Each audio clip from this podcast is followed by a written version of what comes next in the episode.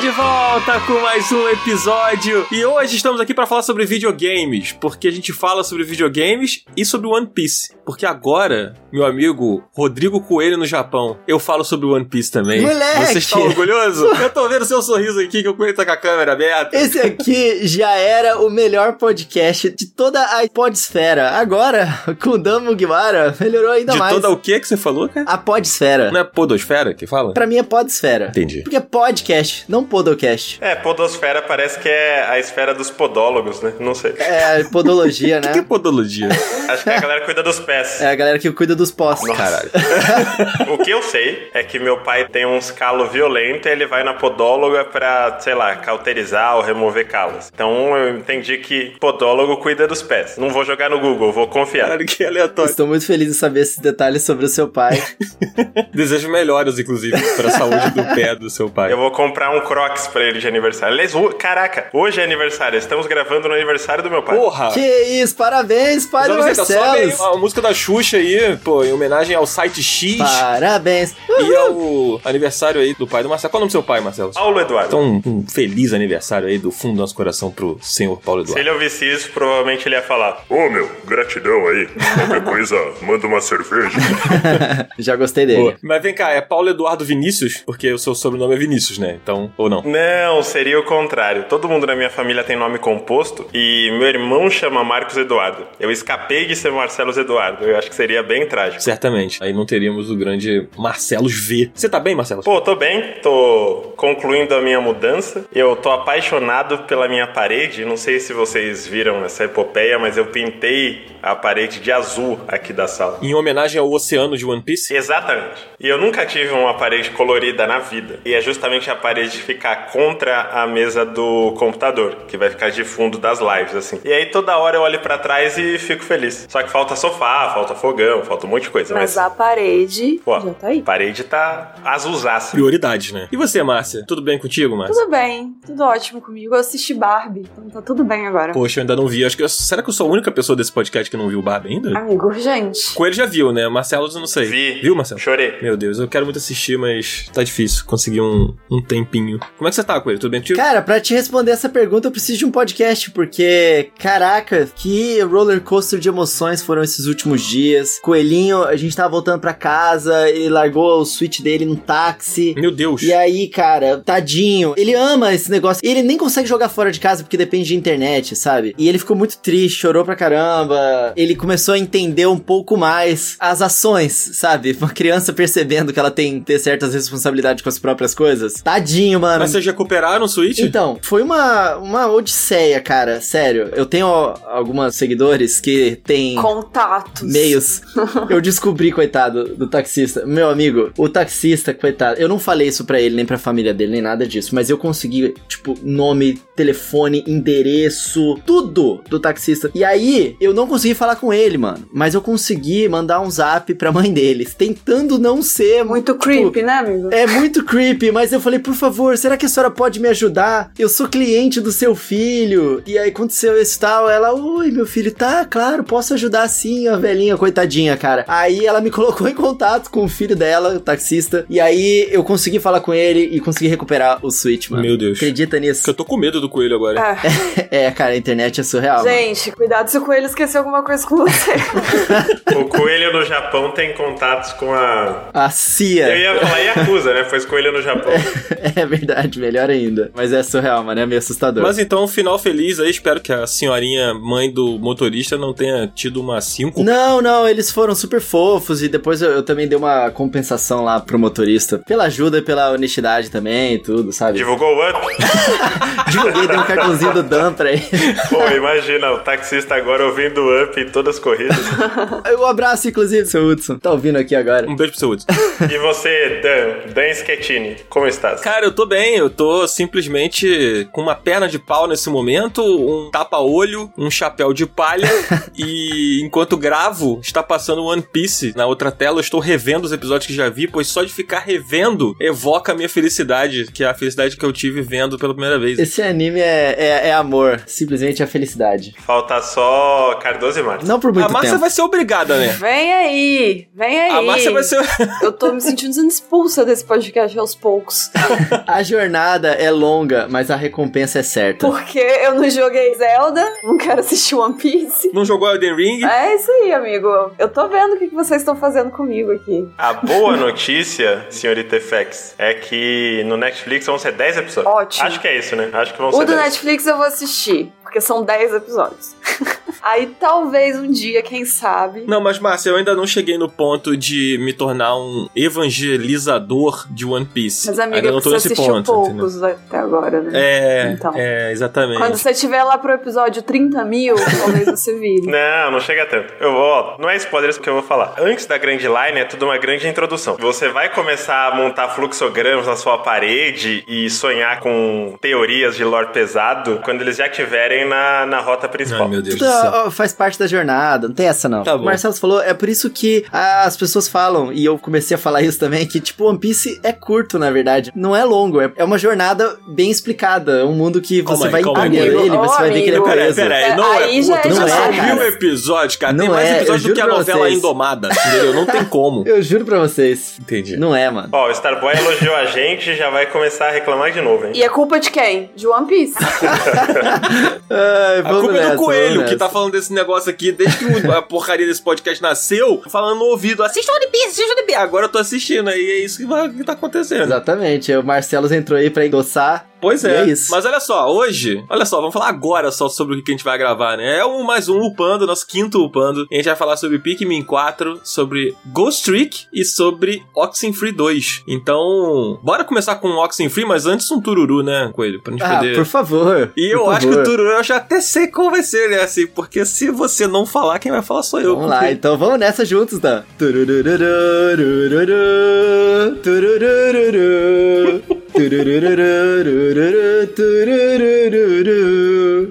Inacreditável. Cara, é mais constrangedor ver o Tururu com, a, com ele com a câmera aberta do que com a câmera fechada. É verdade, eu tô com a câmera Ai, eu não aberta. tava vendo. Amigo, vai ter que fazer de novo. É pra ninguém achar que eu minto quando a gente tá falando que eu, eu sou assim mesmo, tá ligado? Eu até Que esqueci disso. experiência, cara. Que experiência. É que eu sou assim mesmo. Eu sou assim mesmo, igual o post lá do Marcelos no Twitter, que ele falou sobre o bug. Enfim, acompanha o Marcelos no Twitter. Vamos nessa, só você. Arroba Marcelos Underline V. Ai, puxa do.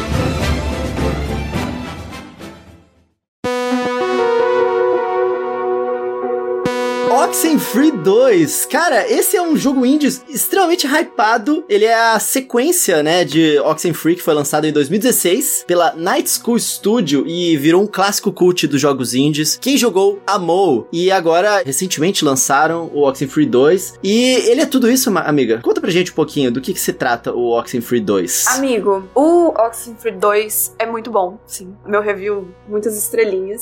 no Oxenfree 2, ele segue a mesma história ali do primeiro. Eu vou ter algumas dificuldades de falar, porque eu joguei o primeiro quando o primeiro saiu, então vai ser um pouco difícil pra mim fazer a- esse paralelo com o primeiro jogo, que eu já esqueci diversas coisas. Mas, ele segue a mesma história, tipo, você tá numa cidadezinha, que é tipo numa ilha, tem a coisa do rádio, aí coisas estranhas estão acontecendo, tem espíritos e etc, etc. Então é no mesmo universo ali, é a mesma coisa. Só que dessa vez você controla uma nova personagem que chama Riley e ela vai pra essa cidade que ela arrumou um emprego lá. E aí a função dela era bem simples, só instalar umas antenas que eles iam monitorar umas coisas e aí nisso ela entra num loop temporal e começa tudo igual no outro jogo também. E aí quando isso começa a rolar, você tem tipo a sua chefe te pedindo para instalar essas antenas para monitorar e que provavelmente isso vai consertar a coisa estranha e errada que está acontecendo. Então, no jogo você tem essa missão de levar as antenas para alguns pontos para consertar a anomalia que tá rolando ali. Só que aí no desenrolar disso tudo, coisas estranhas vão acontecendo, espíritos vão aparecendo e aí tem um grupo de crianças que estão tipo com uma seita e aí é uma loucura danada de você lidando com adolescentes. E dessa vez é isso. Você não é um adolescente. Que é o maior desafio agora, você lidar com os adolescentes, né? Exatamente. Eles abriram um portal pra fantasmas, pode-se dizer isso. É. É, no primeiro jogo meio que isso acontece, né? Rola aquele lance deles começarem a captar umas coisas no rádio deles e aí eles vão seguindo naquela ilha misteriosa do primeiro jogo e aí você começa a entender que tem uma coisa paranormal acontecendo, que não fica muito claro do que que é. Eu não lembro tanto do primeiro jogo, a gente tava até conversando sobre isso, né, Márcia, antes de começar a gravar aqui, É. que a gente tava tentando lembrar os detalhes do primeiro jogo, né? Mas acho que é meio que um consenso de que é bom jogar o primeiro antes de jogar o segundo, né? Tipo, ou pelo menos conhecer o que aconteceu no primeiro jogo. Eu né? Ia perguntar isso, porque eu não joguei o primeiro. Tô na dúvida se vale a pena ir direto pro 2 ou se o contexto todo, a progressão da- até da das próprias mecânicas, se a galera deve ir pelo primeiro mesmo. Olha, eu fiquei com a sensação de que ele é uma sequência muito direta do primeiro. Tipo, realmente se acaba o primeiro e já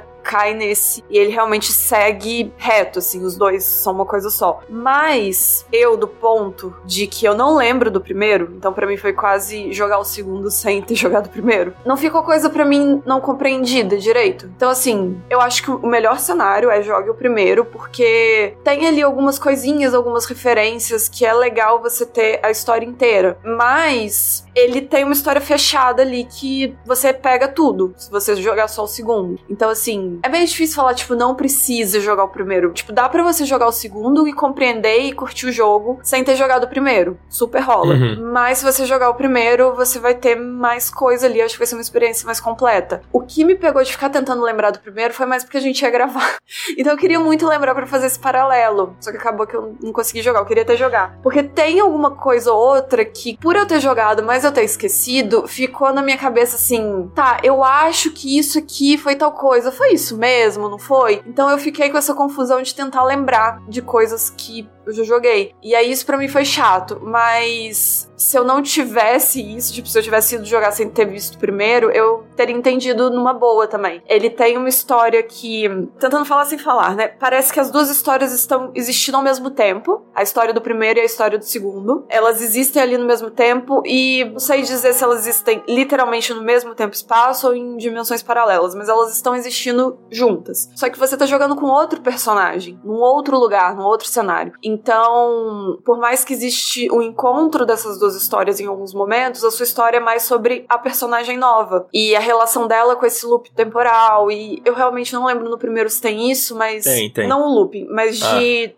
Que ela vai tendo umas. Parece que ela vai pro futuro, às vezes. E aí ela vive uns momentos no futuro, assim. É. E aí tem um- umas coisinhas. Caraca, que doideira, moleque. No primeiro jogo, isso até um pouquinho spoiler, eu acho, do primeiro, assim. Mas parte do plot do jogo é você entender o que que são essas linhas temporais, assim. Eu não vou explicar o que que é, até porque eu não me lembro exatamente. Mas eu sei que é parte do plot do primeiro jogo. Uhum. E só, Márcia, só pra voltar um pouquinho no que você falou do precisa ou não jogar o primeiro, eu não joguei o segundo, então eu não posso responder essa pergunta, eu sei que você é muito mais do que eu, mas eu recomendo que jogue o primeiro porque o primeiro é um excelente jogo, assim. Ele tem umas coisas muito maneiras que eu até depois vou perguntar pra você se se mantém nesse segundo, mas, Uhum. mas continua falando, assim. Eu te interrompi, mas não acrescentei porra nenhuma. Não, realmente, eu acho que jogar o primeiro é, é muito bom. E principalmente porque, assim, eu sou meio chata com jogos que tem sequência, porque acaba que demora muito tempo pra sair, e quando você joga o segundo, o segundo vai ser tecnicamente melhor porque a tecnologia já evoluiu. Então, eu acho muito ruim fazer o caminho inverso. Então, vai que você joga o segundo, gosta muito, quer jogar o primeiro, e aí, sabe? Então, de preferência, joga o primeiro. E os dois são jogos curtos, acho que quatro horinhas, cinco, seis, sei lá, no máximo. Mas, voltando ao que eu tava falando, a Riley, que agora é do segundo, ela tem esses momentos de ter visões, ter momentos, e aí você fica meio em dúvida, tipo assim, ela vai pro futuro, ela vai pro passado, então, tipo, assim, quem viu o filme A Chegada, é essa vibe, filme A Chegada. Coisas vão acontecendo, e ali na hora você não entende se ela tá tendo uma lembrança, se ela tá tendo uma visão, se aquilo foi no futuro, se aquilo é no passado. E aí isso é muito legal, você ir descobrindo na história, tipo, o, que que é presente, o que que é passado, o que que é cada coisa. Então a história fica mais nela. Então, assim, tem essas coisas em volta, tem o, tudo que tá rolando ali, mas a história é mais dela, focada mais nela e no que que ela tá vivendo, que é com o grupo de adolescentes. Na hora que eu comecei a falar aqui, isso que me deu uma dúvida. Existe um grupo de adolescentes que tá abrindo esse portal, que é o que ela tá tentando arrumar lá. E eu não, não tô em dúvida se esse grupo de adolescentes é o mesmo grupo de adolescentes do primeiro jogo. E aí você tá no, no papel dessa menina combatendo esse grupo de adolescentes adolescentes que tá tentando abrir o portal. Você lembra o nome dos personagens? Amiga, eu só lembro de uma que chama Olivia. Hum, Olivia. Por isso que eu acho que não, não é do primeiro, talvez é um outro grupo de adolescentes. Acho que não tem Olivia. Não. E a Olivia é a principal, assim, que você tá indo atrás dela. Eu acho que não é, mas é um outro grupo de adolescentes abrindo os portais e você combatendo eles. Uhum. E aí a história fica nesse bolinho ali. Então eu acho que a entidade, a coisa sobrenatural é a mesma do primeiro jogo, mas é outro cenário, outros personagens. Então fica ali. Diferentes pessoas meio que interagindo com essa mesma entidade, esses mesmos fantasmas, Isso, e tipo, paradas. com eventos parecidos. Uhum. É meio que a mesma coisa que tá rolando, só que são outras pessoas. Assim, já deu pra ficar bem claro que é um jogo bem focado em narrativa, nos diálogos e a interação entre os personagens, e você descobrir esse mistério. E pra um jogo ser assim e ser interessante, ele tem que ter uma vibe muito maneira de deixar você imerso naquela experiência. E eu acho que é isso que diferencia o Oxenfree de outros jogos nesse gênero, né? Cara, ele é muito impressionante visualmente. O jeito com que ele coloca as coisas misteriosas, os efeitos, as paradas de, de rádio, essa outra dimensão meio maluca que, com uns triângulos. É muito interessante visualmente. A, a música, os efeitos sonoros, a, a parte visual, ela é muito envolvente, né? Vocês têm essa sensação também? Vocês gostam disso? Porque eu acho muito maneiro. Eu tô perguntando isso porque eu sei que muitas pessoas na internet às vezes olham pra um jogo e acham ele meio simplificado, meio, ah, não, é jogo indie, não sei o quê. Mas eu acho que esse aqui tem um, um custo de produção e de polimento muito alto, cara. Nossa, mas ele é belíssimo. O 2 ainda é mais bonito. Ele tá com algum estilo diferente de arte. Assim, é bem semelhante, mas é um pouco diferente. Ele tá muito bonito. E aí, eu- em alguns momentos, quando eu jogava eu deixava o jogo parado e ia, sei lá, na cozinha pegar uma água, ficava na TV e eu falava assim: nossa, isso parece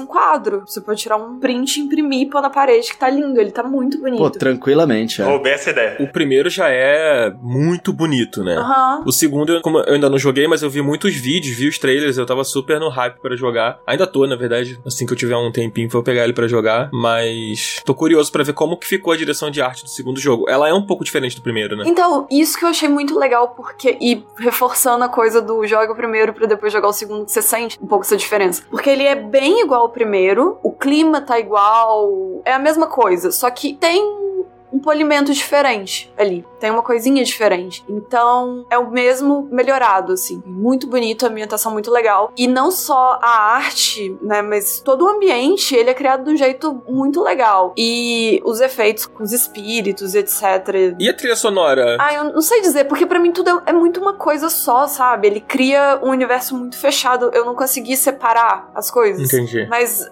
ele é muito imersivo. Os momentos que os espíritos aparecem e tal. Eu cheguei a ficar com um pouquinho de medo. até. Por mais que não, não seja nada, mas fiquei um pouquinho. É, eu perguntei da trilha porque no primeiro jogo, a trilha sonora ela tem um papel meio que fundamental, né? Porque a Alex, que é a protagonista do primeiro jogo, eu não tenho certeza se é isso, se eu tiver errado, vocês lembrarem, me corrijam, mas tem um lance de que eles vão pra aquela ilha meio que numa viagem, assim, meio que numa, tipo, vou me aventurar aqui, vou passar um tempo aqui nesse lugar. E aí, tá, ela e os amigos e ela faz tipo uma trilha sonora, né? Ela monta tipo uma fita pra tocar no radinho, pra ficar acompanhando eles enquanto eles estão, Hum. tipo, naquele passeio, naquela trip, sei lá. Aham. E aí acaba que o rádio começa a sintonizar coisas além da música que ela botou pra tocar. E o que eu me lembro do primeiro jogo muito da trilha é que a música é uma vibe meio Radiohead, assim, sabe? É um negócio meio synth alternativo, esquisito, sabe? É, eu acho que é isso que eu gosto. É meio synth, meio esquisito, diferente, e ao mesmo tempo da hora pra caramba. Sim, é. Vale a pena, né, mano? O primeiro é incrível, cara. E, tipo assim, eu, eu comprei ele no Switch por 7 reais, cara. Numa promoção, porque ele entra direto em promoção, assim. Então, sei lá, tô na dúvida se eu pego já o segundo. Cara, joga o primeiro, porque ele entra em promoção direto, assim. Uma coisa que eu acho legal destacar, pelo menos na época que saiu o primeiro, eu lembro que ele não tinha opção de português brasileiro. É verdade. Ah, sim. É, o segundo tá todo em português. Nossa, isso é, muito bom. Então, pelo que eu pesquisei aqui, até dei uma olhada na Steam, a opção do idioma não foi adicionada no primeiro, né, de lá pra cá, mas o segundo tá. Então, acho que pra muita gente tem essa barreira do idioma e quiser e puder começar pelo segundo, vale a pena que ele tá totalmente traduzido. Não tá dublado, mas tá com a interface, as legendas. Ficou boa a tradução, Márcio? Você jogou em português? Joguei em português, tá muito bom. Tipo, muito, muito bom, muito natural. Principalmente porque ele é um jogo. O principal dele é diálogo. No segundo, eu acho que eu senti mais isso. No primeiro, eu lembro de ter mais dinâmica com rádio e tal. Nesse, eu senti mais o peso de diálogo diálogo do que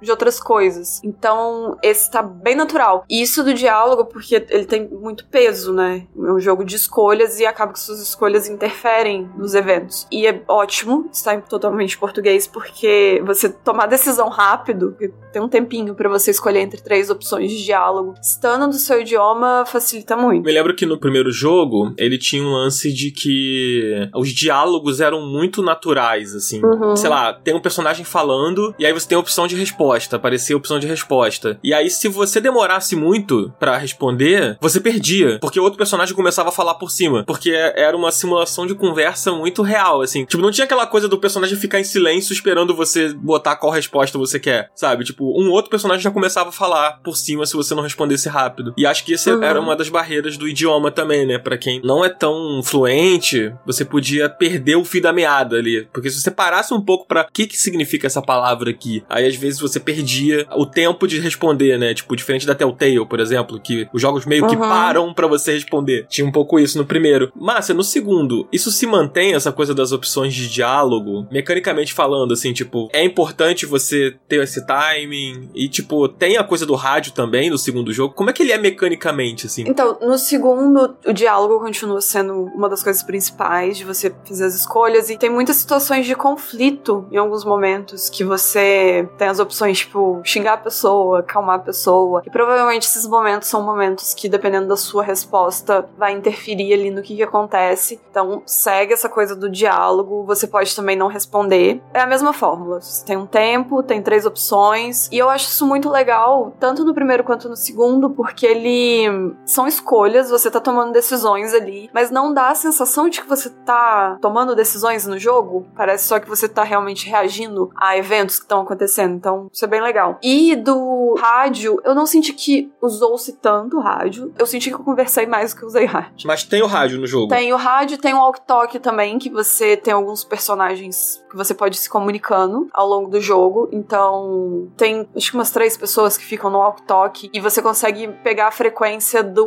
grupo de adolescentes também, às vezes, Hum. no seu walk-talk. E tem o rádio, o rádio você usa muito. Ai, tem uns portões que você abre com a frequência do rádio. Quando você instala lá as antenas que você tem que colocar para tentar fechar o portal, você usa com rádio também. E nesse tem uma coisa, eu acho que no primeiro não tinha isso. Que nesse tem, tipo, umas fendas temporais. Então você chega numas partes. Isso eu achei muito legal. Que você tá, sei lá, numa caverna. E aí você chega numa parte que caiu um monte de pedra. E aí não dá pra passar, o caminho tá bloqueado. E tem uma fenda dessa, que aí você sintoniza com rádio. E ela abre, tipo, um portal pra algum outro ano. E aí você consegue entrar nesse portal, tipo, estar no mesmo lugar, mas ir pra outro tempo, onde aquela pedra não caiu, e aí você consegue passar e depois voltar pro presente. Que loucura. Então tem essas mecânicas, isso eu achei muito legal. E acho que essas são as principais. Aí o diálogo se mantém bem igual. O rádio nesse a gente usa mais pra isso, pra essas fendas e pra abrir portão. E às vezes quando é porque nesse tem uma galera possuída.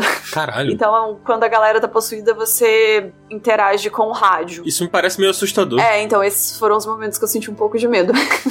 Mas essas são as mecânicas. Eu acho que a mecânica tá um, um pouco diferente do primeiro, do que eu lembro, pelo menos. E isso eu acho muito interessante também, porque é um- o mesmo feeling de jogo, mas é um jogo diferente. Porque é um personagem diferente lidando com coisas diferentes. Então eu achei legal essa escolha de ter uma mecânica parecida, mas levemente diferente. Bom, acho que saquei o Oxenfree. Vocês querem perguntar alguma coisa, gente, sobre o jogo? Cara, eu queria saber se a, a performance do jogo tá redondinha, ou se tem algumas quedinhas e tal. Porque eu não sei, às vezes no Nintendo Switch, um jogo cheio de efeitos assim, rola umas paradas que se o desenvolvedor ele não, sei lá, não poliu, não conseguiu ter tempo pra polir muito bem, acaba mesmo que o jogo sendo mais simples tendo esses problemas. Você jogou onde, Márcia? Eu joguei no PS5 e zero problemas. É, então, meio complicado. Foi tudo suave aqui, não sei dizer. Mas eu acho que esse sendo um jogo de maior orçamento, assim, não vai ter provavelmente grandes problemas em relação a isso. Até porque ele tem sido muito bem recebido. Acho que isso teria sido bem recorrente na internet. Né? Bomba! Urgente. Coelho disse que o Switch é um tablet velho que não aguenta nem dormir. Vai estar amanhã em todas as manchetes. Não, não me cancelem.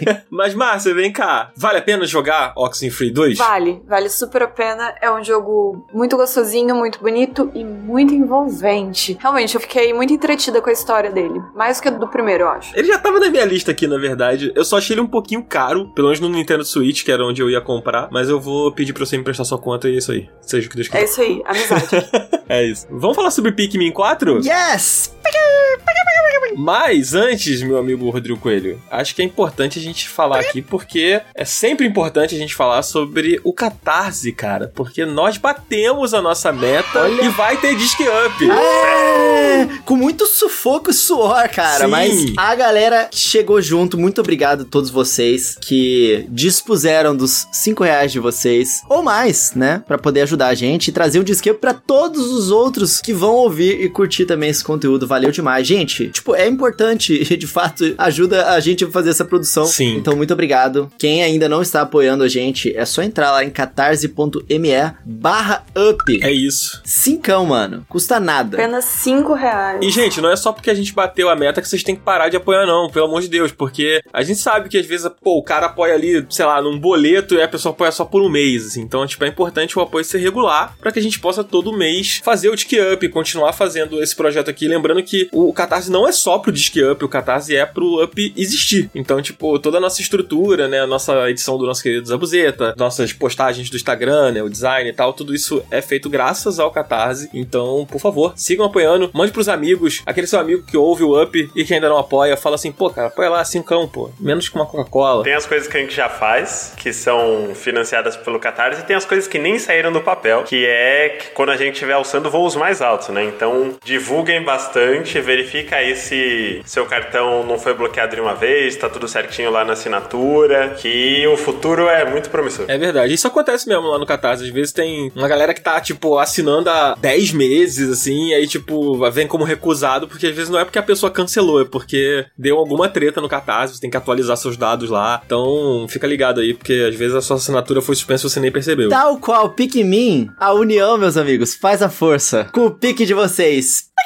Então vamos lá, Coelho, me conta, cara, do que se trata Pikmin 4? Cara, Pikmin 4 se trata de amor e alegria em forma de jogo. Cara, se trata da teimosia do nosso querido velho do Mario, Shigeru Miyamoto, que simplesmente não desiste de Pikmin. Pikmin não é uma franquia que vende muito, mas o Miyamoto falou o seguinte, galera, olha só, a gente não só vai fazer um novo jogo sim, porque eu que mando aqui nessa pocilga, mas a gente vai fazer um jogo com orçamento altíssimo, fazer ele ter os melhores gráficos do console inteirinho e ele ainda ser muito fofo e esquisito e a gente vai enfiar esse Pikmin Oba. goela abaixo de todo mundo com uma demo e vai apaixonar as pessoas dessa franquia na marra, porque as pessoas têm que perceber que Pikmin é muito divertido e eu achei muito engraçado que numa entrevista o Shigeru Miyamoto simplesmente falou, eu não entendo por que que Pikmin não vende mais, o jogo é tão bom, Coitado, sabe? né? Poxa, ele tá tão pobre. E estamos aqui no Up pra mudar esta realidade. Não deixem Miyamoto triste, por favor. Eu acho, não sei se o Coelho teve essa percepção, que ele disse na entrevista que não entende, mas o Pikmin 4 passa a impressão de que eles entenderam sim. E eles estão correndo atrás disso. Ah, eu acho que sim, mano. É o que Pikmin 4 dá a entender, pelo menos, né? Por causa do escopo do jogo que aumentou bastante. Talvez seja o Final Fantasy de Pikmin, a última chance da franquia, quem sabe? Como é que é? O Final Fantasy de. de- Ah, tá, tá. O primeiro Final é, Fantasy. né? a fantasia Entendi. final, né? Final Fantasy tem esse nome por causa da historinha lá. Sim, sim. A lenda de Final Fantasy. A né? lenda, é verdade. Mas enfim, galera, Pikmin 4 é basicamente um jogo de formiguinhas que se juntam pra explorar um grande mundo que é o nosso mundo. É o planeta Terra. São os alienígenazinhos que saíram do planeta deles lá, chegaram aqui no nosso planeta e por algum motivo nosso planeta tinha essas criaturas chamadas Pikmin, que são vários tipos diferentes de Pikmin em união, fazem várias coisas diferentes. Então, os personagens eles vão encontrando esses Pikmin ao longo da jornada, né? Então, tipo, logo no início ali você já conhece o Pikmin vermelho, que ele bate, ele é raivoso e ele tem um ataque mais forte. O Pikmin amarelo, que você consegue lançar ele mais longe. O Pikmin azul, né? Que ele consegue andar dentro da água, os outros se afogam na água. E o Pikmin de gelo, que, cara, é uma das novidades desse jogo, que é muito divertido usar o Pikmin de gelo, porque ele congela os inimigos, ele congela objetos. Então, tipo assim, se tem uma gelatina no meio do caminho, você consegue tacar os Pikmin de gelo nessa gelatina, eles ficam lá blom, blom, blom, blom, naquela gelatina, aí ele congela a gelatina, e aí você usa o seu cachorrinho, que é outra coisa nova desse jogo, pra dar um, tipo, um charge de touro, assim, sabe? O touro vai lá e dá uma chifrada, o cachorrinho ele dá uma porradona na, na parede, nas coisas que ajuda a derrubar e em coisas congeladas para estilhaçar essas coisas. E aí você pega os pedaços, traz de volta para sua nave e você libera novos caminhos. Pikmin ele é um jogo bem de aventura e também de estratégia. Sabe quando a Nintendo pegou o gênero de third person shooter e falou assim: "A gente vai fazer o nosso próprio estilo" e fizeram o Splatoon? Então, Pikmin é a Nintendo pegando o gênero de StarCraft, Warcraft, ou RTS, né, o Age of Empires e fazendo do seu próprio jeito. Só que em vez de você ser Deus que controla as tropas e vai clicando e indica onde é que eles têm que ir, você controla fisicamente um capitão e a sua tropa segue esse capitão. Eu acho legal, Coelho. Acho legal você explicar um pouquinho como é essa mecânica do- dos Pikmin pra quem nunca jogou nenhum Pikmin, assim. Era isso que eu ia perguntar. Desculpa, eu tô muito empolgado e muito imerso em Pikmin já tem mais de um mês, assim, ó.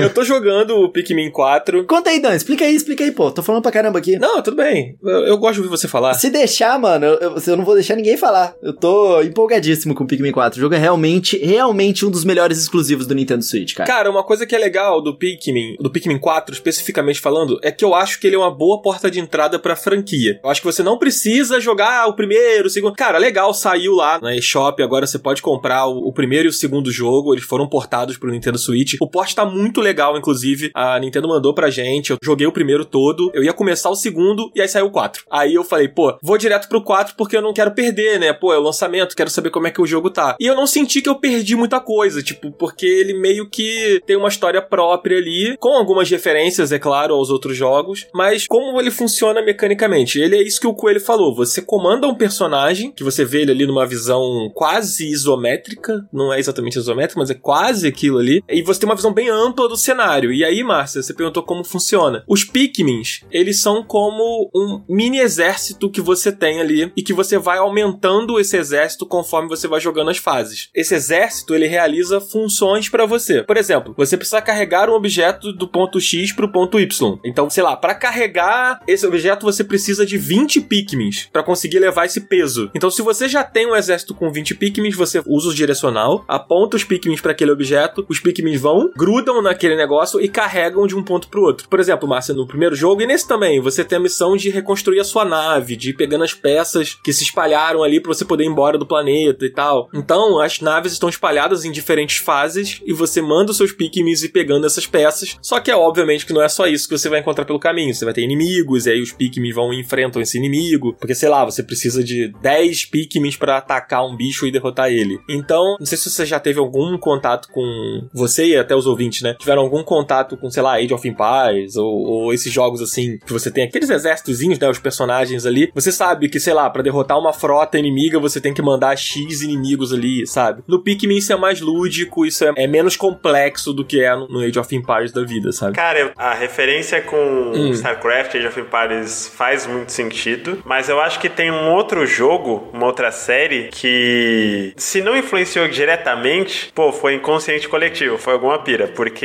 existia um jogo de computador que saiu pra vários consoles antigamente chamado Lemmings. Vocês lembram disso? Não. Lembro, lembro. Ih, nossa. Mas aí tu fez eu mostrar minha idade de novo aqui. Vai ser muito velho mesmo. Meu pai do Você céu. viu no YouTube, né, Coelho? Foi É, isso. eu vi no YouTube! Eu vi no YouTube. Eu esqueci disso. Eu joguei isso no Master System, é Lemmings, L-E-M-M-I-N-G-S, Lemmings. E era um jogo onde você dava ordens, geralmente com mouse, né? Pra uma tropinha e você atribuía ferramentas, né? Alguns cavavam, alguns construíam uma ponte pra cima e eles tinham que ir de ponto A a B. Era 2D, né? Side-scroller, não era isométrico igual os RTS tradicionais, mas ele tinha esse lance de você conduzir uma tropinha e atribuir atividades pra cada um deles. No Lemmings eram as ferramentas, né? O Pikmin eu acho que tem isso misturado com RTS, porque cada Pikmin vai ter funções próprias que só aquele tipo pode fazer. O vermelho é resistente ao fogo, por exemplo. Então tem inimigos ou áreas que tenham uma barreira de fogo. E aí você só pode passar lá com os vermelhos. O azul é isso também para água. O amarelo carrega bombas, tem eletricidade, tem o roxo que é mais pesado.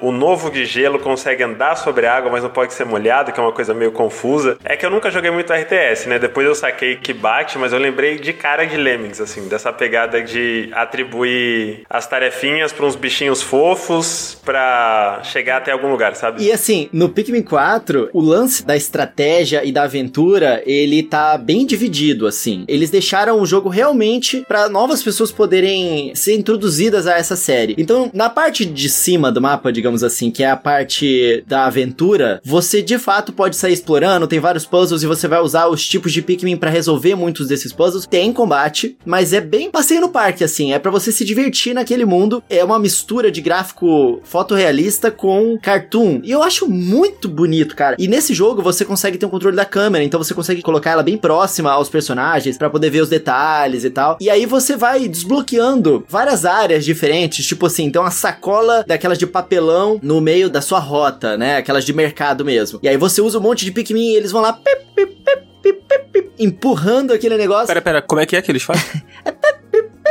ah, tá, entendi. E o, o seu capitãozinho apita o, o apitinho pra juntar todos eles. E aí eles empurram aquela sacola. E aí, tipo, a, a sacola de papelão, ela meio que achata a parte da frente, né? Então ela meio que vira uma rampa pra você acessar uma outra área. Ou facilitar de você voltar de uma área que antes era inacessível. E aí você vai liberando esse espaço e conhecendo novos Ô, lugares. Coelho, uma coisa que a gente não falou, eu acho, mas que é legal falar, assim, eu sei que você falou que você acaba descobrindo que a gente vem parar no nosso mundo, né? Isso. Só que é importante frisar que, na verdade, é o nosso mundo, só que visto de uma visão minúscula, porque eles são minúsculos. É. Então, uma boa referência é, sei lá, It Takes Two, sabe? Pra quem jogou aí o It Takes Two. Isso. Porque você é literalmente um mini personagem, você é uma miniatura. Então, se você tá num ambiente que lembra o planeta Terra de uma maneira mais palpável, sei lá, tá num escritório, por exemplo, você vai ver, sei lá, um CD-ROM gigante, você vai ver um mouse que é do tamanho como se fosse um caminhão pra esses personagens, entendeu? Então, tem essa brincadeira de você fazer referências com a vida real, com objetos e coisas assim, tanto do lado, sei lá, num, jardim, quanto dentro de uma casa. Inclusive, as pessoas estão tirando vários prints, né, mostrando o Game Boy Advance que aparece. Tem várias referências, assim, a coisas da Nintendo Ah, e é. a coisas da nossa vida mesmo, né? E Isso é muito legal, porque assim, o seu objetivo no jogo é você coletar tesouros, né? Você tem que sair andando, explorando, e você vai encontrar uma série de tesouros que vão te ajudar na sua jornada a criar, tanto a, a ganhar recursos, quanto a ganhar coisas pra você fazer crafting de novos objetos que vão te conseguir te levar a novas áreas, ou te dar novas habilidades pro seu personagem ou pro seu cachorrinho, porque tem meio que uma árvore de habilidades, quanto é, objetos que vão, sei lá, aumentar o exército de Pikmin que você consegue carregar, o tipo de Pikmin que você consegue plantar, porque eles são plantinhas que ficam no chão. Então, assim, esses tesouros você vai coletando. E tem esses tesouros de objetos que existem na vida real, né? Tipo Game Boy Advance. Só que aqueles alienígenas, eles não sabem o que são, o que, que eles estão encontrando. Eles não sabem que aquilo é um Game Boy Advance. Então, no final do dia, quando aparece meio que um report, né? Que aparece lá o negócio lá dos tesouros que você con- conseguiu e de tudo que você coletou naquele dia, existe uma interpretação daqueles alienígenas sobre o que são aqueles itens. Então, o nome que eles dão pros itens é engraçado. Tipo, sei lá, eles encontram o Game Boy Advance. O que, que eles falam do Game Boy Advance? Ah, um objeto com uma tela brilhante que parece muito avançado. Sei lá, eles têm uma interpretação própria, como se um alienígena estivesse vendo aquilo pela primeira vez e interpretando da sua própria forma. E isso tá muito divertido e é muito legal porque tá em português. Então, a localização tá engraçada também, sabe? Tá excelente a localização, cara. Tá excelente, tá excelente. Os personagens, eles têm trocadilhos no nome. As piadinhas que eles fazem com os objetos que a gente encontra são de abrir o sorriso, assim, também. É muito divertido é, você ver que o trabalho que eles fizeram foi com muito É. carinho da localização desse jogo, porque ele é o primeiro jogo da Nintendo que tem muito, muito, muito texto mesmo. E tá 100% em português, né, Danzito? É, inclusive, essa é uma crítica que eu tenho ao jogo. Eu acho que o Pikmin 4, em comparação com os outros, ele tem muito texto. É, ele tem bastante texto mesmo. Ainda bem fato. que ele tá em português, porque, É. sei lá, uma pessoa como a Márcia, por exemplo, que nunca jogou nenhum e decide pegar o jogo. Se ele tivesse todo em inglês, assim, tipo, e a Márcia, sei lá, é uma pessoa que ou tem preguiça ou não é tão fluente, ela ia achar meio chato, assim, porque ia ter essa barreira do idioma. Então, mas não tem, tá ótimo, ele está em português. Mas eu acho que ele tem muito texto, eu acho que ele explica muito certas coisas, porque, assim, são dois lados, né? O primeiro é que eu acho que ele faz um papel de, tipo, reapresentar a série. Ele é realmente um novo início da série. É. A Nintendo é muito inteligente, ela sabe que a oportunidade de emplacar o Pikmin, graças ao Nintendo Switch agora, é uma oportunidade que é única. Porque é um jogo que nasceu no GameCube, que é um videogame que, porra, não teve o sucesso de um Wii, por exemplo, sabe? Ou do próprio Switch. E depois saiu no, no Wii, aí depois teve no Wii U, que é um videogame que não existiu. É incrível, eu ia comentar isso. É a Pikmin deu uma sorte danada, né? Porque GameCube e Wii U, os jogos da série principal até então, se você considerar relançamentos, foram nos dois consoles mais É. flopados desse século na Nintendo. Exatamente. É, e agora ele teve uma oportunidade de, tipo, pegar um videogame que já tá no seu sexto ano, com uma base instalada colossal, que é um videogame que é uma máquina de hit. Cara, no Japão, em uma semana, o Pikmin 4 já vendeu mais do que o Final Fantasy XVI vendeu em, sei lá, um mês. Cara, sabe? isso é insano, mano. A gente tá falando de Final Fantasy. A gente não tá falando de uma franquia nova, Forspoken, sei lá. O Switch tem esse poder de empurrar os jogos pras pessoas, sabe? Cara, o Advance Wars lá vendeu pra caramba, sabe? Tipo, então. Era uma oportunidade de ouro. E eu acho que a Nintendo foi certeira. Botando essa vibe de, tipo, reapresentar a série como se fosse um jogo totalmente novo, uma franquia totalmente nova. E ao mesmo tempo a tradução foi excelente pra pegar outros públicos, né? Não é só português, ele tá localizado em vários idiomas. Eu nunca vi um marketing tão agressivo, né? O Coelho e eu, a gente teve a oportunidade de participar de um evento que a Nintendo Brasil fez aqui em São Paulo, na Avenida Paulista, que foi um evento antes do lançamento, né? Nem Tears of the Kingdom teve isso no Brasil. E, num geral, se você pega canal de YouTube, os últimos Nintendo Directs, as contas oficiais da Nintendo, a divulgação de Pikmin nunca foi tão pesada quanto agora, justamente por isso, né? É uma série que, se você comparar, sei lá, Mario, Zelda, Pokémon, são coisas com uma história bem mais longa que Splatoon, por exemplo. Splatoon começou no Wii U e já explodiu. Splatoon é um fenômeno de popularidade, principalmente no Japão. Pikmin acabou de fazer 20 anos, que o primeiro jogo é de 2002, e ele ainda não deu esse salto além. Ele tem uma base de fãs muito fiel. Não é que o 4 é o primeiro jogo realmente bom e acessível. A série toda tem um padrão de qualidade muito alto. Mas tem esse lance dos consoles, e eu acho que tem esse lance também. Sempre foi mais difícil de explicar o conceito do jogo. Por exemplo, a pergunta que a Márcia fez agora. Eu andei rejogando o primeiro, e acho que apresentar isso pra alguém sem que a pessoa se sinta sobrecarregada é complicado. Até pela pressão do tempo, né? Aquela coisa de, ai, mas Pikmin é tão fofinho, vou mandar ele pra morte. Perdi três Pikmins, vou recomeçar tudo. Vai acabar o dia, eu não fiz nada, porque tem essa coisa da passagem dos dias, né? Você tem uma contagem de dias no primeiro bem rígida, que é de 30 dias. Cada dia tem ali algo entre 10 e 15 minutos pra 30 peças. E se você não consegue, você recomeça o jogo todo. Eu fiquei muito ansioso jogando o primeiro, cara, por causa desse É, negócio. o primeiro realmente é tenso, moleque. E então eu acho que, por mais que os jogos sejam ótimos, eles nunca passaram, não sei, essa vibe fofa, relaxante que você tem da estética toda do jogo. Jogar em si, na real, nunca foi isso. A série foi gradativamente ficando menos rígida, né? Mas o 4, ele junta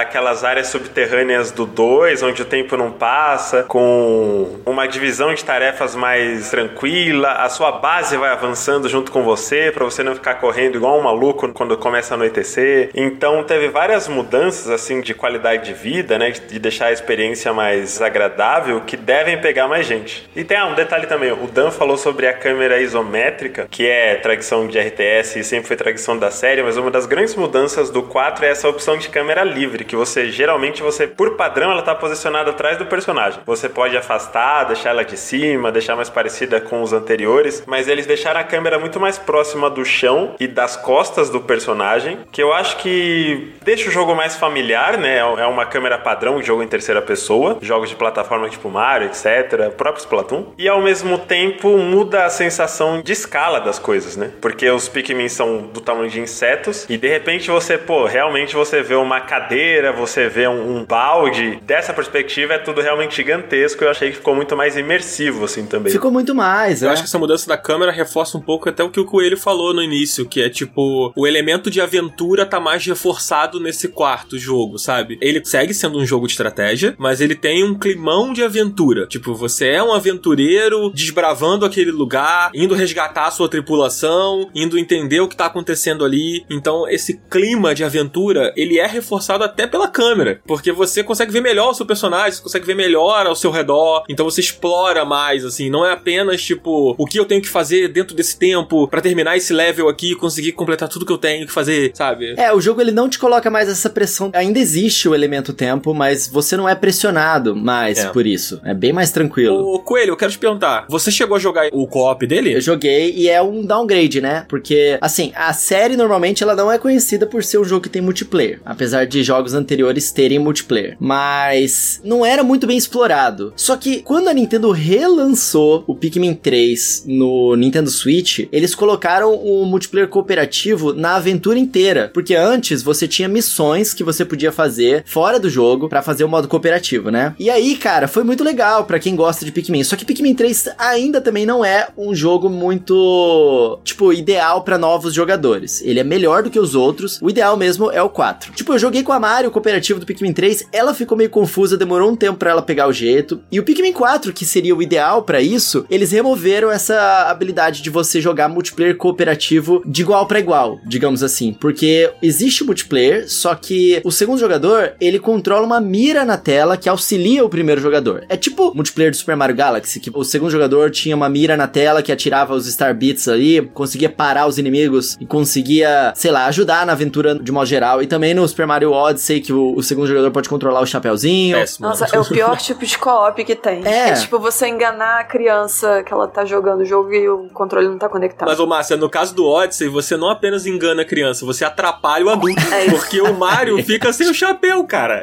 É uma merda. É É verdade, é verdade. E o Pikmin 4 é meio isso, assim, o multiplayer dele, sabe? O segundo jogador, ele só vai fazer isso. É útil, você pode tacar, por exemplo, uma cenoura lá, que é, você pode distrair os inimigos tacando essa cenoura pra o, o jogador principal dar a volta naquele inimigo, ou, ou começar a atacar aquele inimigo pela parte de trás dele, ter mais chance de ter um combate bem sucedido, ou ele pode buffar os seus Pikmin, ou ele pode tacar pedra na cabeça dos inimigos e ajudar nesse sentido, mas não é tão divertido, né? Eu testei com o coelhinho e ele não queria jogar com a segunda mira. Ele queria jogar com o personagem principal, obviamente. A criança ela vai querer controlar o personagem principal, sabe? E aí eu fiquei na mira. Só que aí ele é muito pequeno ainda pra conseguir dominar todos os controles que Pikmin tem, que é um pouco complexo. E não foi uma experiência muito legal. Eu acho que foi um, um- definitivamente um downgrade e é um modo que vai servir só pra quem quer participar da sua jornada, mas não, não quer, de fato, jogar muito o jogo, só quer estar ali do seu lado. Te falar que fiquei frustrado com isso, porque eu não tinha testado ainda o co-op e eu tinha até falado com a senhora jogadando, tipo, ah, vamos jogar. Aí ela falou que não, né, porque ela tá jogando Zelda. É sensacional. Vamos jogar? Não! Cara, foi exatamente isso. Ontem eu cheguei e falei, tipo, pô, vamos jogar o Pikmin só pra eu ver como é que é o co-op, porque, pô, eu vou gravar amanhã e eu queria pelo menos ter um contato. Ela falou, não, tipo, tô jogando Zelda. Pô, fantástico. Mas, ô Coelho, eu- eu quero perguntar se se vale a pena, assim, mas antes da gente encerrar o Pikmin, eu quero saber sobre o Otim. Ah, nossa, dá pra fazer um podcast inteiro sobre o, o cachorrinho. Não, pelo amor de Deus, não. Porque senão a gente vai passar o tempo e a gente não tem como pagar os. Tá, vamos lá. Eu- resumindo, o Otin, ele é muito divertido, foi uma adição muito boa pra gameplay do jogo mesmo. Porque, tipo assim... O Otim é o cachorro, né? Tipo, É, o nome dele é Otim porque ele é uma raça que ele meio que espirra meio ah, Otim. A piada é essa dentro do jogo. E ele é muito fofo, tipo, a primeira vez que você se depara com os perigos do mundo é sempre através das reações dele, normalmente. Tipo assim, o Otim chega primeiro pra atacar o inimigo de fogo. Aí o inimigo bota fogo no rabo dele e aí ele sai correndo com o rabo pegando fogo. E aí o, o jogo ele para e você vê a animação do cachorrinho desesperado ali. Aí o jogo te explica: "Ah, esses inimigos soltam fogo". Aí tem uma parada eletrificada. O coitado do cachorro, você vê até o osso dele assim sendo eletrificado, Que coitadinho. Mas ele tem animações muito fofas e muito bem trabalhadas pra todas as interações ali do jogo. Então ele é muito carismático, ele é um bichinho que você vai evoluindo a, habilidade dele. Ele é tipo um super Pikmin, ele faz tudo que os outros Pikmin fazem, né? Ele carrega coisas pesadas, ele bate na parede pra derrubar itens que estão na parede no chão pros Pikmin pegarem do chão e levarem até a base. Ele é uma montaria também, né? Ele é montaria, ele ajuda na batalha, e a montaria, em especial, ela faz muita diferença na gameplay do jogo. Porque nos outros games, você saía com o seu personagem andando e aquela fileira de até 100 Pikmin andando atrás de você. Agora, você pode colocar todas elas no cachorro. Então, além de você conseguir ter uma movimentação mais rápida, você consegue pular com ele. Então, antes, se você queria acessar um lugar alto, você tinha que tacar os seus Pikmin um por um, blá blá blá blá blá,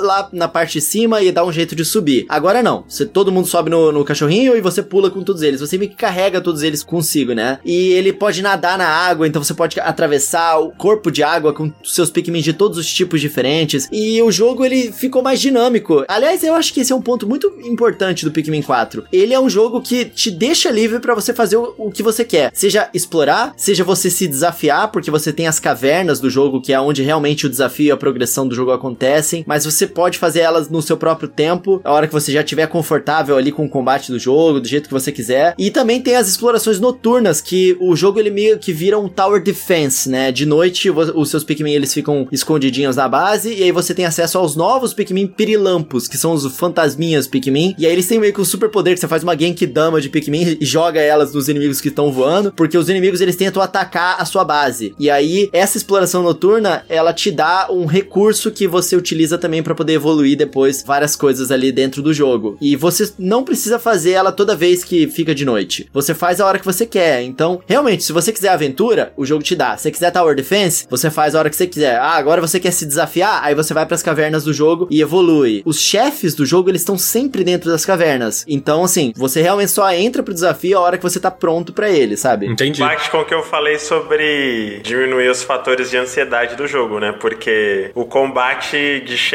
não tem uma passagem de tempo igual a do mundo lá fora nas cavernas É. o tempo ficar congelado. É bem isso mesmo. Muito bom, cara. Pô, acho que a gente falou bastante sobre o jogo. Espero que a galera que tenha ouvido tenha conseguido compreender. Espero que a Márcia tenha conseguido compreender também. Eu compreendi e eu quero muito jogar. Agora é você que vai me passar sua Tá conta. bom, beleza. Márcia, tem a demo. Eu acho que vale você experimentar a demo do jogo, porque ela apresenta um jogo legal, eu acho. Ah. Eu recomendo todo mundo finalizar a demo. Show. E ir até o final da demo, assim. Baixando. Mas, Coelho, acho que você já respondeu, na verdade.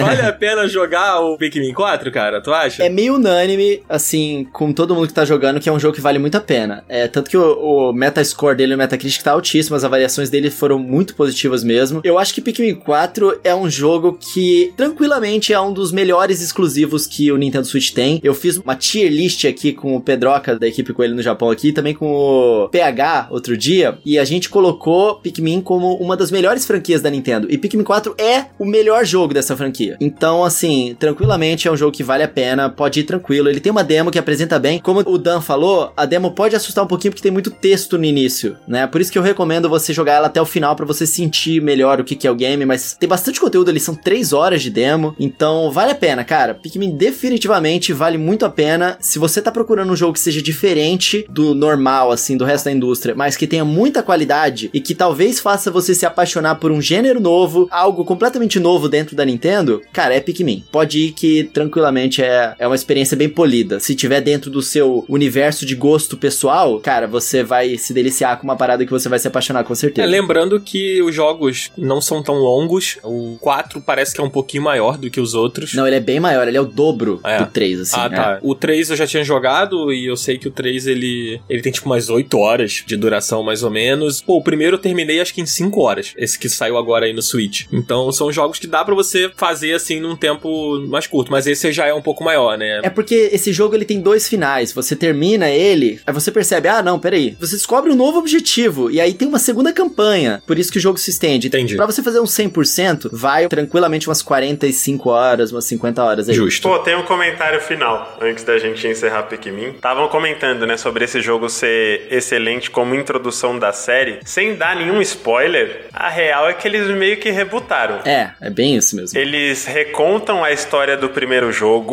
e o 2 e o 3, assim, sinceramente, eu acho que a- o 4 ele toma um outro rumo. Sabe a timeline de Zelda quando dá uma bifurcada, que eles falam do Ocarina of Time que vai pra duas direções e tal? Sem meme, meio que fizeram isso. Sem, sem spoiler nenhum, posso dizer, ah, não sei nada da história do 1 ao 3. É legal saber? É legal porque os jogos são legais, mas se você não sabe, a Nintendo realmente zerou, zerou. Eles recontam sobre outra perspectiva a história do 1 com uma visão diferente. É, e a gente criticou aqui o lance do multiplayer, mas ele tem multiplayer, só não é cooperativo, ele tem um multiplayer competitivo, um contra outro jogador ali, também você pode fazer é, contra computador e tal, e esse é muito divertido, muito divertido mesmo, e não é difícil de um jogador novo, que pelo menos jogou a demo, competir contra você de igual pra igual, é bem legal, é o Dandori Battle. Justo. É uma batalha bem divertida ali de dois. Bom, então tá. Então esse foi Pikmin 4. Vamos agora partir pro último jogo, que esse foi o que o Marcelo jogou. E, cara, eu não encostei nesse jogo, eu não faço a menor ideia. Ghost Trick, cara, é o que? Um relançamento? Não sei se é um remake, o Marcelo vai explicar pra gente. O que se trata, Marcelo, de Ghost Trick? Eu sei que você falou um pouco dele no programa que a gente fez sobre o Summer Game Fest, né? Porque ele apareceu lá e tudo mais, você deu uma boa introduzida, mas para quem não ouviu, do que se trata esse jogo, cara? Eu sou a única pessoa daqui que jogou, né? Não sei se o Coelho jogou. Não, eu não joguei ainda a não. Márcia acho que não. Eu não. Tá, venham comigo. Venham com o Tio Celos que vai ser bem divertido. Ghost Trick é um jogo da Capcom que foi lançado originalmente para o Nintendo DS em 2010. Eu joguei a versão original, foi dela que eu falei nesse episódio, né, do Summer Game Fest. E eu já deixei claro lá que é um dos meus jogos favoritos da vida. Não tem hipérbole para descrever o quanto eu gosto de Ghost Trick. Foi um jogo que abriu muito minha cabeça e minha visão para, não sei, para as possibilidades de mecânica desses jogos mais focados em narrativa, sabe? Jogos que são muito centrados na história e que às vezes visual novels, coisas assim, que é puramente diálogo e você não tem tanta interação, não tem tanta oportunidade de puzzles diferentes, né? De coisas mais dinâmicas mesmo. Eu acho que Ghost Trick faz muito bem isso. Um detalhe legal de contextualizar é que ele é do mesmo criador de Ace Attorney, do Phoenix Wright. Essa todo mundo conhece, né? Claro. Nossa, eu não pô. sabia que era do mesmo cara. É, a, a história desse cara é muito legal. É, é legal entrar um pouco nisso. Ele tá na Capcom desde os anos 90 e ele trabalhou bastante com o Shinji Mikami, o criador de Resident Evil, que agora já não tá mais na Capcom, né? Mas os primeiros Residents do All 4 são do Mikami e tem uma outra série chamada Dino Crisis. Não sei se é Dino Crisis ou Dino Crisis. Eu falo Crisis, mas acho que é Crisis, né? É. Que é um Resident Evil de dinossauro do Play 1. A galera mais antiga, né? O Coelho deve ter visto esse no YouTube também. Não, eu não me lembro disso.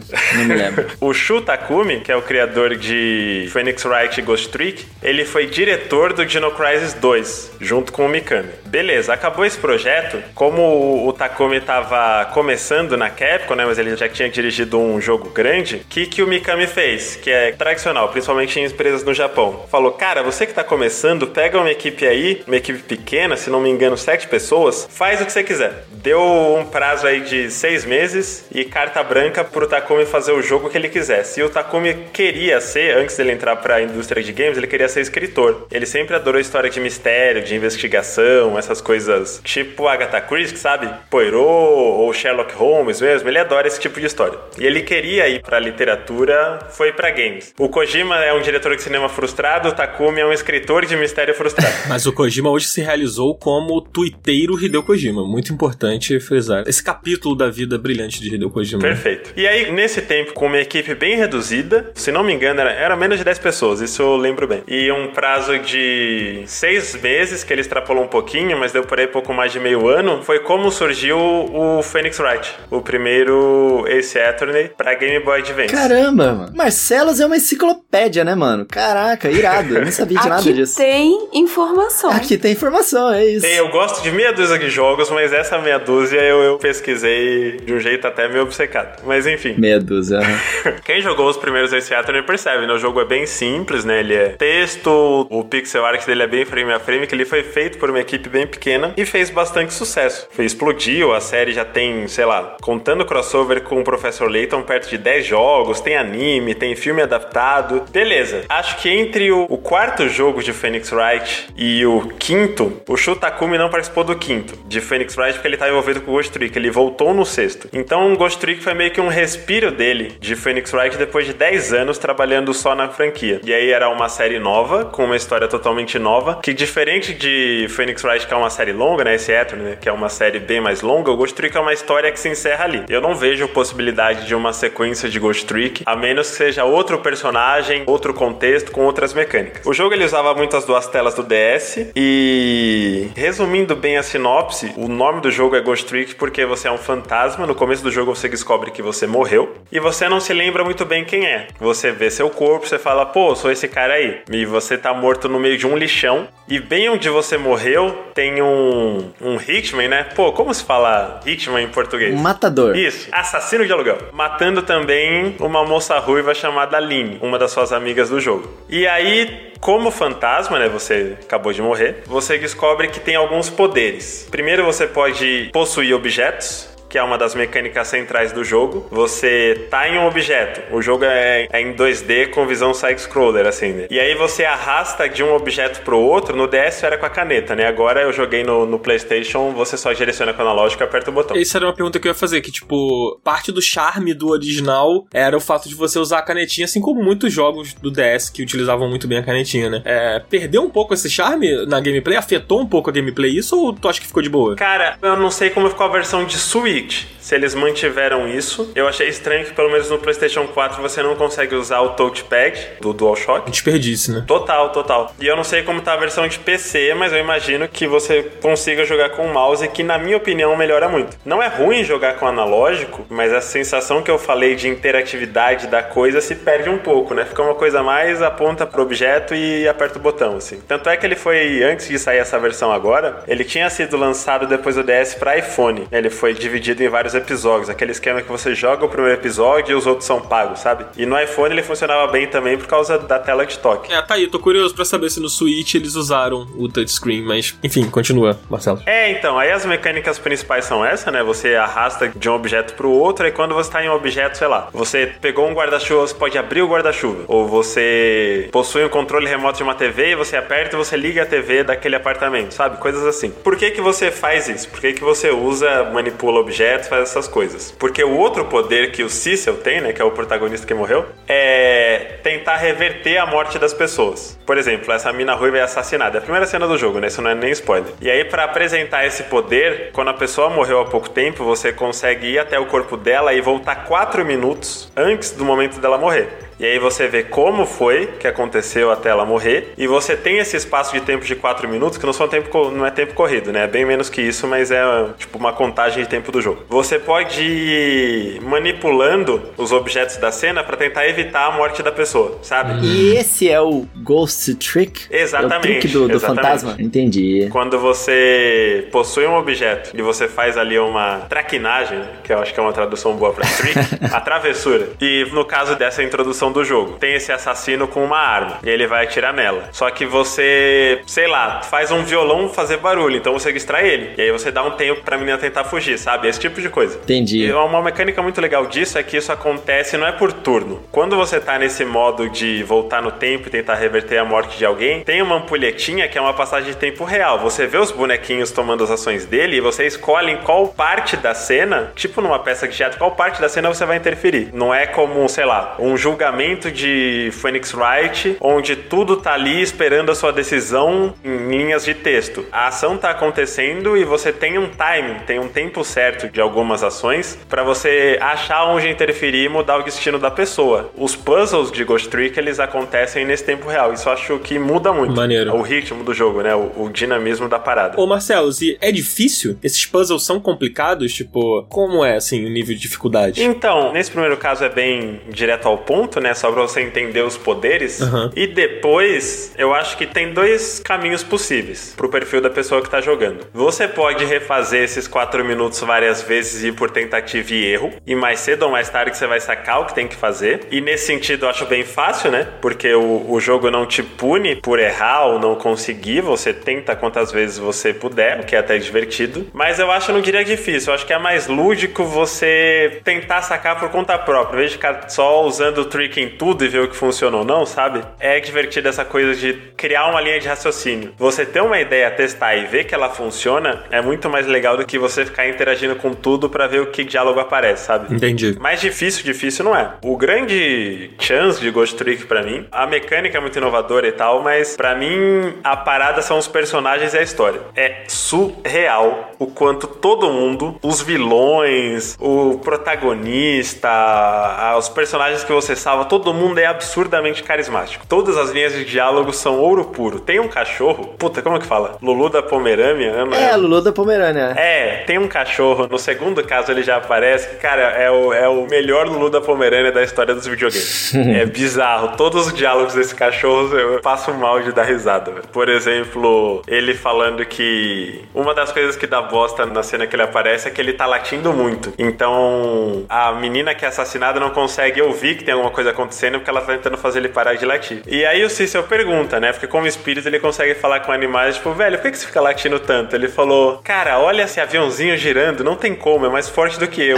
É uma força que me compele que vai além. Aí quando você volta no tempo, ele também fala, pô, que legal, voltamos no tempo, vamos evitar o que aconteceu. Aí o Cícero pergunta, você não tá surpreso que existe viagem no tempo, que o meu poder funciona assim e tal? Aí ele falou, não, a Camila consegue andar em duas pernas, eu não, então pra mim é, é só óbvio que tem gente que consegue via- viajar no tempo e eu não consigo. Ele tá em português? É, aqui a gente vai entrar numas ressalvas que eu tenho com a versão nova. Você tinha perguntado se é um remake ou o que que ele é, né? Ele não é um remake completo, é o mesmo jogo em HD, porque ele tinha saído até então para iPhone e DS, né? Então eles refizeram, né, os modelos agora em alta resolução. O jogo é muito bonito, eu acho ele pra tela do DS, né, pro hardware do DS, eu acho que ele resolvia muito bem as limitações ali. E é legal ver ele em HD, mas essa versão poderia ter sido mais polida. O idioma é uma questão, ele não tá em português, o que já é uma barreira enorme, né? Porque ele é predominantemente texto, história. E tem alguns detalhes que poderiam ter sido implementados, né? Que eu achei uma oportunidade perdida. Por exemplo, ele não é widescreen, que eu achei bem esquisito. Sabe esses jogos que você escolhe o fundo, a tela continua em 3x4 e você escolhe qual é o, o fundo que fica? Geralmente os relançamentos da Capcom são assim, né? eles fazem isso com o Mega Man, por exemplo. Pô, tem uns detalhes, por exemplo, qualquer jogo hoje em dia que tem muito diálogo, você tem um, um botão de log, tá cada vez mais comum, né? Que você consegue ler a conversa toda. Ou se você pulou sem querer alguma fala, você aperta o log e volta. O Tears of the Kingdom tem isso, até aquele Ace Attorney que é no passado, que é com Sherlock Holmes, que é da própria Capcom, que é do próprio Shutakumi. A versão que saiu em HD tem isso e o Ghost Trick não tem. Eu achei muito esquisito. O que ele adiciona, além da evolução gráfica, as músicas foram todas rearranjadas. Você tem a opção de áudio, né? Se você quer as músicas originais ou as versões novas orquestradas. E tem uma galeria, né? Uma galeria de arte que você vai desbloqueando conforme você avança, mas no geral não muito mais do que isso. Para os padrões, eu achei um relançamento bem simples, assim, bem cru, pro tanto que poderia ser adicionado, né? Ele é carismático, é bonitinho, né? O Lula da Pomerânia é bonitinho, tudo é fofo. Mas é, dá pra ver que ele é um jogo bem simplificado mesmo, assim, até visualmente, né? Ele é bonito quando você tá jogando, porque quando você vê as imagens, ele tem uma arte fofinha, mas não sei se é tão bem polido assim, sabe? Sei lá, parece simplificado demais. Mas às vezes quando você tá jogando, as animações, os efeitos visuais, como uma coisa interage com a outra, tem um polimento bem grande. Como que é isso? Eu joguei o original do DS, eu acho que visualmente falando, ele é muito, muito bonito em uma tela pequena. O que eles fizeram foi refazer os modelos em HD e o jogo continua bonito, mas ele não parece, sei lá, a gente tava falando mais cedo de Oxenfree, eu tem muitos jogos indies que também tem essa perspectiva, né, side-scroller focados em história, que são bem mais bonitos em alta resolução do que o Ghost Trick. Tem aquela coisa bem de visual novel dos diálogos ter um, uma ilustração do personagem falando. E eu acho o estilo de arte muito, muito bom, muito característico. E as animações dos personagens, que é uma coisa que eu, eu não sei qual é a do Shutakumi com isso, mas que os jogos 3D de Ace Attorney também tem, as animações são muito carismáticas. Você entende muito qual é a do personagem, os trejeitos, as particularidades de cada boneco pela animação também. Eu acho a animação excelente. Se você vê uma foto estática, eu acho que não transmite tão bem isso, né? Quero saber se você achou bonito. É isso que eu quero saber. Responde a minha pergunta aí, entendeu? Sim ou não? Não fica se esquivando. Eu acho a direção de arte muito bonita. ah, tá vendo a É, Márcia? Ele não consegue. é O jogo que- deve ser feio, gente. Deve ser feio. Não, Amigo, não é tá feio, tudo não é A gente, às vezes é feio, mas é bom. É, por exemplo, Pokémon. Pokémon é ótimo. Aí, ó, o Scarlet Violet. É isso. Vou lançar real. A resposta é sim, mas a Capcom poderia ter feito mais. Não chega a ser feio. Ele continua bonito como sempre foi. Entendi. É tipo um The World Ends With You, que é estiloso. Não é necessariamente um graficão, mas ele é estiloso. É, pô, o, o Ghost Trick não vai levar ao limite nem o Nintendo Switch, assim. Mas ele é muito estiloso, ele é muito carismático, as cores são muito vibrantes, a paleta é ótima. O valor de produção dessa versão HD ficou a desejar, não porque o jogo é feio, mas porque faltou polimento. Pô, não ter o log, não ter o widescreen, ele poderia dá um salto maior gráfico, né? Que agora você tem hardware para trabalhar melhor algumas coisas. Eu acho que ele é o mesmo jogo em HD, só que como o jogo original é excelente, eu particularmente não reclamo, mas eu reconheço que ele não, sei lá, eu não, eu não sei o preço cheio dele, mas ele não valeria jamais o- um jogo preço cheio, sabe? Mas então, dito tudo isso, vale a pena jogar o Ghost Trick? Qual é o seu veredito? Sobre o relançamento, claro, não sobre o clássico. Eu acho que vale demais porque ele ficou acessível para um público muito maior. Né? Ele foi lançado em todos os consoles atuais, tá na Steam, tá para geral e é uma joia perdida. Eu não sou a única pessoa que é fã de Ghost Trick que fala dele com tanta paixão. Praticamente todo mundo que eu conheço que terminou o jogo original fala basicamente a mesma coisa. Se não é o jogo favorito da vida, fala, pô, top 5 Nintendo DS e do ponto de vista de história, narrativa, plot twist, tudo, uma das melhores coisas que eu joguei. Ele é muito, muito, muito redondo. Ele não é longo, sei lá, eu chuto estourando aí umas 10, 15 horas. Menos até. Mas a história é muito bem amarrada. Ele acaba, você lembra do primeiro caso, né? Porque tem um grande mistério aí que é quem sou eu porque eu morri. O Cecil, ele não tem esses poderes pra sempre, né? Quando amanhecer, tipo, quando o sol nascer, né? Depois da noite que ele morreu, ele vai partir pro próximo plano, seja lá o que for. Então ele tem uma madrugada pra descobrir quem ele é, porque ele morreu e o que aconteceu. E toda a história do jogo, todos os capítulos são em lugares diferentes dessa mesma noite. E cara, quando você pega esse mistério principal, as coisas que estão no primeiro caso, e você chega no final, o jeito como tudo amarra, qualquer pessoa que gosta de uma história bem contada, bem escrita, você levanta e aplaude de pé. Pô, é tudo isso mesmo. Que da Nossa, hora. lendo, Shutakumi é gênio. Se ele queria ser escritor, pô, ele é muito mais do que isso agora. Além de, de um escritor excelente, ele é um game designer fora de série também. Pô, hypei agora, hypei então. Só uma informação aqui, Marcelo, pra acrescentar, eu- enquanto você estava falando, eu dei uma pesquisada rápida e sim, a versão do Nintendo Switch utiliza o touch do videogame, é o que é, acho que é uma notícia bem legal, né? Já que é parte do charme do jogo original. É, se eu tiver que sugerir, dentro disso que a gente tava comentando sobre gráfico, hardware, etc., é excelente pra ser jogado no Switch. Mesmo no Switch Lite, mas se você jogar ele no modo portátil assim, aí eu acho que é como ele foi pensado pra ser jogado mesmo. Justo, então esse foi Ghost Trick. Falamos hoje sobre três jogos muito legais e três jogos bem diferentes, né? Acho que o, É. o Ghost Trick talvez seja um pouco mais próximo aí do Oxenfree em termos de coisas narrativas e tal, mas são. Em termos de coisas indies. É, mas não é indie o Ghost Trick, né? Ou é? Não. Ah, não é, não Ah. é, não é, não Ah, é. tá. Verdade. É Capcom, né? verdade. Capcom. É Capcom. Mas acho que foi isso. Acho que esse foi o nosso upando de hoje. Não vai dar tempo da gente fazer a pindica. Ficamos devendo. Ah, indicamos esses três jogos aí, ó. Exatamente. De fato, foram três jogos bons hoje. A gente não, não falou de jogos que não são tão bons assim dessa vez. É verdade, mas fica o convite pra você que tá aí escutando, seguir a gente lá no Instagram, cara, porque no Instagram a gente tá fazendo o Up Indica lá toda semana. Ah, e são os melhores posts. Todo mundo interagindo lá. São bem legais. É verdade, o último teve bastante interação. É, então, nem todo programa a gente faz o Up Indica, mas a gente leva lá pro Instagram as nossas indicações. Então, se você sente falta de ouvir aqui, inclusive o Thiago, Thiago Guzmão, o dentista ouvinte do Up, ele veio reclamar comigo assim, porra. Ele é maravilhoso, eu adoro ele. Eu, eu te falei que eu encontrei ele pessoalmente, né? Numa DICE. Você acha que você contou isso num, num programa? No Up, é, contei, contei. Beijo, Tiagão. Ele veio reclamar comigo, cara. Ele veio reclamar, falou, pô, tem que ter Up Indica, cara. Eu sinto falta, eu quero saber alguma coisa pra eu consumir, assim. Às vezes o Up Indica é o meu guia e tal. E aí eu falei, pô, dá uma olhada no Instagram. E ele não tava meio ligado. Aí acho que ele viu lá, achou maneiro e tal. Então fica essa recomendação aí. O Up Indica desse programa é, veja o Up Indica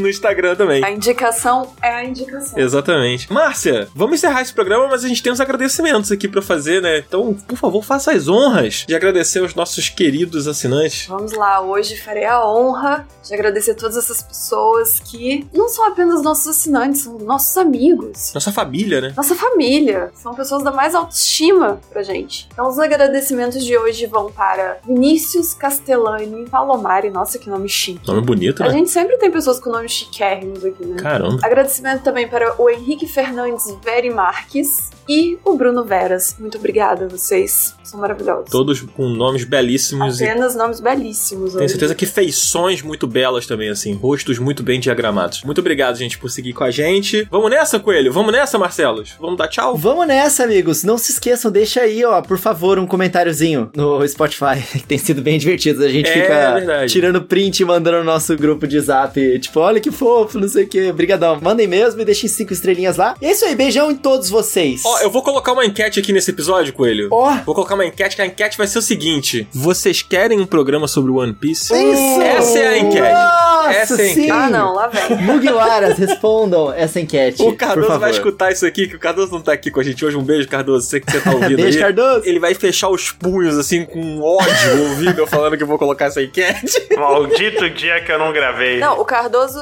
tá em casa, ele sentiu uma fisgada no peito agora, ele não sabe de onde veio.